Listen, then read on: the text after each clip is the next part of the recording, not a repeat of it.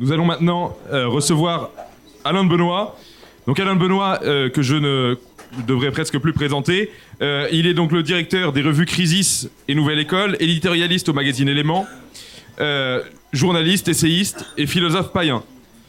Du populisme à la décroissance en passant par le socialisme et le tiers-monde, Alain Benoît contribue depuis 50 ans au débat public. De Descartes au transhumanisme, la religion du progrès sème la dévastation. Refuser le progressisme suffit-il? Sommes-nous tous anti-progressistes? Alain de Benoît proposera quelques réponses. Bonjour à tous. Et d'abord, bien sûr, merci à l'Academia Christiana d'avoir invité pour ce colloque quelqu'un qui n'est notoirement pas très christiano. Mais euh, le sujet que je vais aborder en 15 minutes et pas plus. Dans les colloques scientifiques, quand on dépasse de 3 secondes, on coupe le micro. C'est l'idéologie du progrès, la critique qu'on peut en faire. Le progrès, comme vous le savez, c'est un terme très polysémique qui a beaucoup servi, qui sert toujours beaucoup. Un mot caoutchouc, comme disent les Allemands, ou un mot valise, comme on dit chez nous. Et par conséquent, la première chose, c'est d'essayer d'y voir clair et d'en donner une définition précise au moment où va se formuler cette idéologie du progrès qui, en France, commence un petit peu plus tôt qu'on le dit habituellement, c'est-à-dire autour de 1680. Le progrès, tel que le comprennent les théoriciens des Lumières, peut se définir comme un processus accumulant des étapes dont la plus récente est toujours jugée préférable et meilleure, c'est-à-dire qualitativement supérieure à celle qui l'a précédée. Cette définition comprend un élément descriptif, un changement intervient dans une direction donnée, et un élément axiologique, cette progression est interprétée comme une amélioration. Il s'agit donc d'un changement orienté et orienté vers le mieux. À la fois nécessaire, on n'arrête pas le progrès, c'est connu, et irréversible, globalement, il n'y a pas de retour en arrière possible. L'amélioration étant inéluctable, quelles que soient les vicissitudes rencontrées, il s'en déduit que demain sera nécessairement toujours meilleur. Les théoriciens du progrès se divisent sur la direction du progrès, le rythme et la nature des changements qui l'accompagnent, éventuellement ses acteurs principaux. Tous, néanmoins, adhèrent à trois, trois idées clés. La première, une conception linéaire du temps et l'idée que l'histoire a un sens orienté vers le futur l'idée de l'unité fondamentale de l'humanité, tout entière appelée à évoluer dans la même direction, l'idée que le monde peut et doit être transformé, ce qui implique que l'homme s'affirme comme maître souverain de la nature. Ces trois idées manifestent une totale rupture avec la conception des choses qui prévalait dans l'Antiquité européenne. Chez les Grecs, seule l'éternité est réelle, l'être authentique est immuable, le mouvement circulaire qui assure l'éternel retour du même dans une série de cycles successifs est l'expression la plus parfaite du divin. S'il y a montée et descente, progrès et déclin, c'est à l'intérieur d'un cycle auquel ne peut qu'en succéder un autre, théorie de la succession des âges chez Hésiode, du retour de l'âge d'or chez Virgile. D'autre part, la détermination majeure vient du passé, non du futur.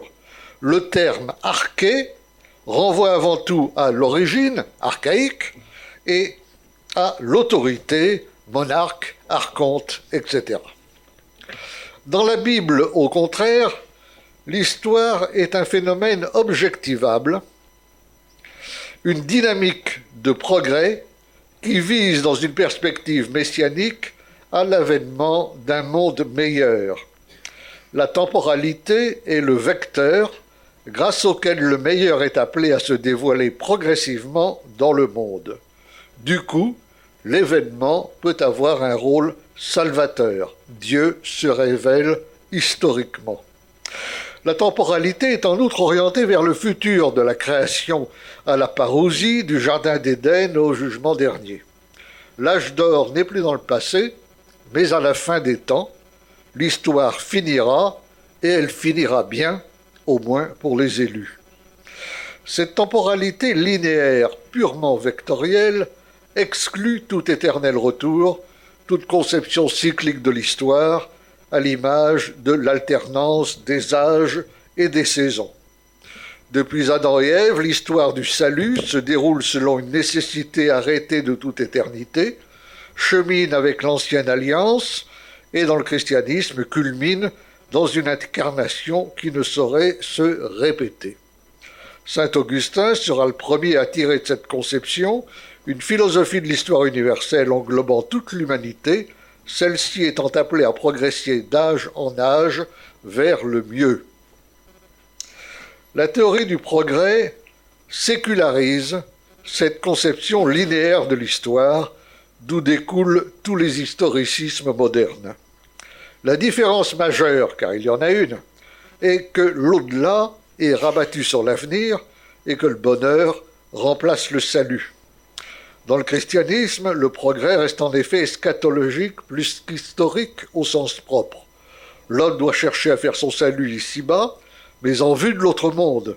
Il n'a pas, d'autre part, la maîtrise du plan divin. Enfin, le christianisme condamne le désir insatiable et pose, comme le stoïcisme, que la sagesse morale réside dans la limitation plus que dans la multiplication des désirs. Pour parvenir à sa formulation moderne, la théorie du progrès avait donc besoin d'éléments supplémentaires. Ceux-ci apparaissent à partir de la Renaissance et s'épanouissent surtout à partir du XVIIe siècle. L'essor des sciences et des techniques, ajouté à la découverte du Nouveau Monde, nourrit alors l'optimisme en paraissant ouvrir le champ d'une infinité d'améliorations possibles. Francis Bacon, qui est le premier à utiliser le mot progress dans un sens temporel et non plus spatial, affirme que le rôle de l'homme est de maîtriser la nature en connaissant ses lois. Descartes propose pareillement aux hommes de se rendre maîtres et possesseurs de la nature. C'est le vieux rêve prométhéen, Prométhée, le titan, justement condamné par les dieux grecs. Le cosmos, la nature écrite en langue en langue mathématique pour Galilée devient alors muette et inanimée. Le cosmos n'est plus, plus porteur de sens par lui-même, il n'a plus de sacralité intrinsèque, il n'est plus qu'une mécanique qu'il faut démonter pour la connaître et l'instrumentaliser. Le monde, en d'autres termes, devient pur objet de l'homme sujet. Le modèle qui s'applique est un modèle mécanique plus particulièrement celui de l'horloge. Le temps lui-même devient homogène, mesurable, c'est, comme l'a dit Jacques Le Goff, le temps des marchands qui remplace le temps des paysans. La mentalité technicienne surgit de ce nouvel esprit scientifique. La technique a pour but principal d'accumuler des utilités, c'est-à-dire d'aider à produire des choses utiles. Il y a convergence évidente entre cet optimisme scientifique et les aspirations d'une classe bourgeoise en passe de s'imposer sur des marchés nationaux dont la création était la paire avec celle des royaumes territoriaux. La mentalité bourgeoise tend à considérer comme valable, voire comme réelle, que les seules quantités calculables, c'est-à-dire les valeurs marchandes. C'est pourquoi Georges Sorel verra plus tard dans la théorie du progrès une doctrine bourgeoise. Au XVIIIe siècle, les économistes classiques, Adam Smith, Bernard Mandeville, David Hume, réhabilitent de leur côté le désir insatiable. Les besoins de l'homme, selon eux, sont toujours susceptibles d'être augmentés. Il est donc dans la nature même de l'homme de toujours vouloir plus et d'agir en conséquence. en cherchant en permanence à maximiser son meilleur intérêt matériel et privé. La conclusion qu'on en tire est le caractère nécessaire du progrès. On en saura toujours plus, donc tout ira toujours mieux. Un bon esprit étant composé de tous ceux qui l'ont précédé, il s'en déduit la constante supériorité des modernes. Nous sommes des nains juchés sur des épaules de géants, disait déjà Bernard de Clairvaux, repris par Fontenelle. Il n'y a donc plus d'autorité des anciens. La tradition est au contraire perçue comme faisant par nature obstacle à la marche en avant de la raison. La comparaison du présent et du passé, toujours à l'avantage du premier, permet du même coup de dévoiler le mouvement de l'avenir. Le mouvement comparatif devient ainsi prédictif. Le progrès, posé d'abord comme le résultat de l'évolution, s'instaure comme le principe de cette évolution. Il implique dès lors l'idolâtrie du novum. Toute nouveauté est a priori meilleure du seul fait qu'elle est nouvelle. Cette soif du nouveau, systématiquement posée comme synonyme de mélioration, va rapidement devenir l'une des obsessions de la modernité. La théorie du progrès, dès lors, possède toutes ses composantes. Turgot, en 1750, puis Condorcet, l'exprime sous la forme d'une conviction qui se formule simplement la masse totale du genre humain marche toujours à une perfection plus grande. L'histoire de l'humanité est définitivement perçue comme unitaire, l'universalisme se fonde sur une raison une et entière en chacun, débordant tous les contextes, excédant toutes les particularités, gommant les frontières et les limites. Parallèlement, l'homme est posé non seulement comme un être de désir et de besoin sans cesse renouvelé, mais aussi comme un être indéfiniment perfectible. Une anthropologie nouvelle, l'avènement d'un homme nouveau, l'expression remonte à Saint Paul, en fait une table rase, une cire vierge à la naissance, ou bien lui attribue une nature abstraite entièrement dissociée de son existence concrète. La diversité humaine, individuelle ou collective, est regardée comme contingente et indéfiniment transformable par l'éducation et le milieu, la notion d'artifice devient centrale et synonyme de culture raffinée, L'homme n'est plus censé accomplir son humanité qu'en s'opposant à une nature dont il lui faut s'affranchir pour se civiliser. Voilà. Alors, j'avais encore d'autres aspects du problème dont j'aurais aimé traiter, mais il y a une règle, et quand on veut mettre de l'ordre dans le monde, il faut commencer par s'y plier. Je vous remercie. Thank you.